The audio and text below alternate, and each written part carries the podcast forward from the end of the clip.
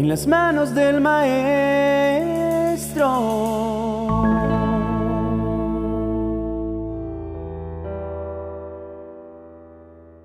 Muchas veces he escuchado y con bastante frecuencia la siguiente frase. Cuando busco más de Dios, más problemas vienen a mi vida. Es decir, cuando nos acercamos a Dios, pensamos que nada nos puede pasar, que no vendrán problemas o que todo pasará en tiempo récord. Tristemente este pensamiento ha hecho que muchas personas vivan frustradas y que tomen la decisión de alejarse de Dios, porque eso nunca será la realidad. Y es que el acercarnos a Dios no significa que ahora andamos en una nube y que nunca volveremos a pasar por dificultades o que por alguna razón desaparecerán en un instante. Entonces el hecho de creer que nada nos tocará o que pronto pasará nos hace estar ansiosos de respuestas rápidas y permanecemos más sensibles a detectar conflictos y angustiarnos con mayor frecuencia. Esto es porque tenemos grandes expectativas. Esperamos que pasen muchas cosas, pero ¿qué tal si no pasa nada? ¿Qué tal si Dios no responde cuando deseamos? ¿Acaso es culpa de Dios lo que vivimos? La mayoría de situaciones que enfrentamos son consecuencias de nuestros propios errores, de nuestros actos equivocados, de malas decisiones y principalmente por no consultar con Dios. Nada tiene que ver con un Padre bueno y amoroso que está en los cielos velando por nosotros, que siempre nos cuida y nos protege. Pero lastimosamente terminamos echándole la culpa a Dios. Debemos estar conscientes que diariamente enfrentamos toda clase de circunstancias adversas que pondrán a prueba nuestra fe y que harán debilitar nuestro espíritu. Y el hecho de que nos acerquemos más y busquemos a Dios significa que ahora tenemos a ese poderoso Señor a nuestro favor. Sentiremos que no estamos solos y que a pesar de sufrir aflicciones y necesidades, tenemos la confianza de que hay alguien sobrenatural que nos sacará en victoria de aquello en lo que nosotros mismos nos hemos metido.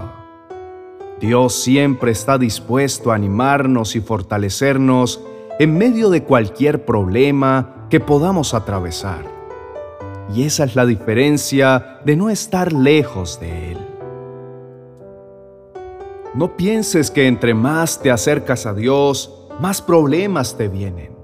Porque esa es una mentira del enemigo, porque entre más te acercas a Dios, más fortalecido y fuerte debes estar para enfrentar todo lo que haya que enfrentar, porque Dios te ha hecho victorioso. Por lo tanto, con su ayuda puedes vencer cualquier adversidad, porque para Dios no hay nada imposible y Dios es tan bueno que aun cuando somos nosotros quienes nos hemos equivocado, Él siempre nos ayuda. El problema siempre será cuando nos alejamos y perdemos su guía, protección y cuidado. Cuando decidimos tomar distancia y apartarnos de Él para tomar nuestras propias decisiones. En el Evangelio de Juan capítulo 15, verso 5, encontramos una palabra que Jesús mismo dijo. Yo soy la vid, vosotros los pámpanos. El que permanece en mí y yo en él, éste lleva mucho fruto, porque separado de mí nada podéis hacer. Es una realidad que en este mundo nada será fácil. Siempre habrá caos, violencia, necesidad y preocupación. La diferencia de estar al lado de Dios es que siempre hay una esperanza de un mundo y una vida mejor. Es una decisión de cómo lo pasaremos. En pocas palabras, Dios quiere que estemos cerca de Él y que entendamos que apartados de Él, las cosas no serán fáciles. Y por el contrario, pegados a sus verdades y depositando nuestra confianza, nuestra fe y nuestra esperanza en Él, todo será más sencillo de sobrellevar. Hoy te invito a que busques más de Dios. Problemas siempre habrán, mientras estemos en esta tierra y con este cuerpo corruptible. Pero estando cerca de Dios, los problemas son solucionables. Dios ha de estar contigo en cada momento, como lo prometió, y no te dejará. Por lo tanto, estar cerca de Dios es una garantía de una victoria final. No te dejes engañar por las mentiras del enemigo, quien te quiere hacer pensar que es mejor estar lejos de Dios en lugar de cerca. Porque estando lejos de Dios, estarás más propenso a caer en las garras del devorador. La Biblia dice en Primera de Pedro, capítulo 5, verso 8, estén alerta, cuídense de su gran enemigo, el diablo porque anda al acecho como un león rugiente, buscando a quien devorar. Es hora de acercarnos a Dios, de buscarlo con todo nuestro corazón, de no permitir que las circunstancias de la vida nos hagan pensar cosas equivocadas. Al contrario, nuestra fe tiene que mantenerse firme y viva, como una llama fugaz llena de aliento y certeza a pesar de cualquier situación, porque Dios prometió hacer cosas maravillosas entre nosotros. Recordemos lo que el salmista expresó en el Salmo capítulo 84, versos 10 y 12. Un solo día en tus atrios es mejor que mil en cualquier otro lugar. Prefiero ser un portero en la casa de mi Dios que vivir la buena vida en la casa de los perversos. Pues el Señor Dios es nuestro sol y nuestro escudo. Él nos da gracia y gloria.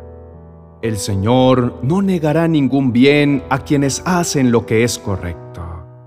Oh Señor de los ejércitos celestiales, qué alegría tienen los que confían en ti.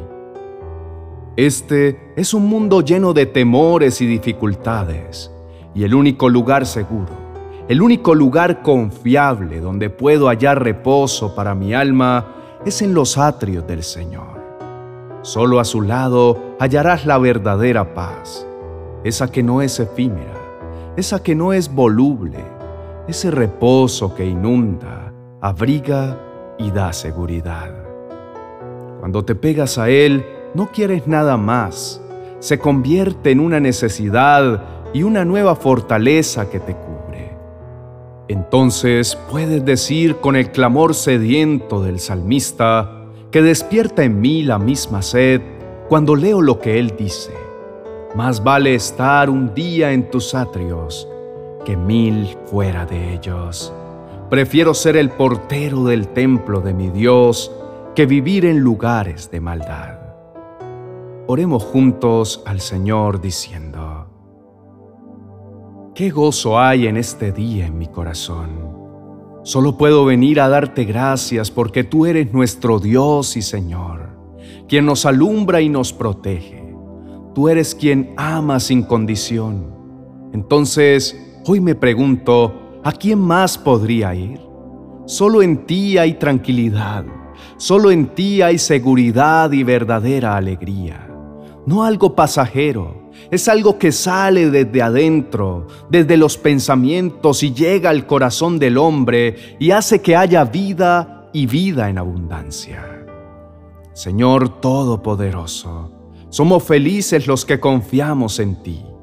Ese clamor sediento del salmista toca mi espíritu y uno mis fuerzas a las de él en este día para anhelar el estar en tus atrios, esos atrios que me alimentan me sustentan y dan fuerza a mi alma muchas veces cansada y debilitada.